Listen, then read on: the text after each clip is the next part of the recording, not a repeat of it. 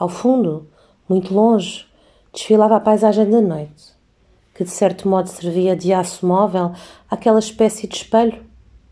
As figuras humanas que refletia de forma mais nítida recortavam-se nele, de certo modo, como as figuras em sobreimpressão de um filme.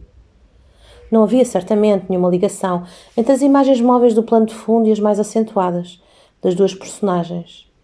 Porém, tudo se mantinha dentro de uma unidade fantástica. De tal modo, a imaterial transparência das figuras parecia corresponder e confundir-se com a imprecisão das trevas da paisagem que a noite envolvia, para formar um só e mesmo universo. Uma espécie de mundo, sobrenatural e simbólico, que já não pertencia a este um mundo de uma beleza inefável e pelo qual Shimamura se sentia inundado até ao coração, transtornado. Quando por acaso lá fora, ao longe, na montanha, uma luz cintilava de súbito, precisamente no meio do rosto da mulher, atingindo o máximo inexprimível desta inenarrável beleza.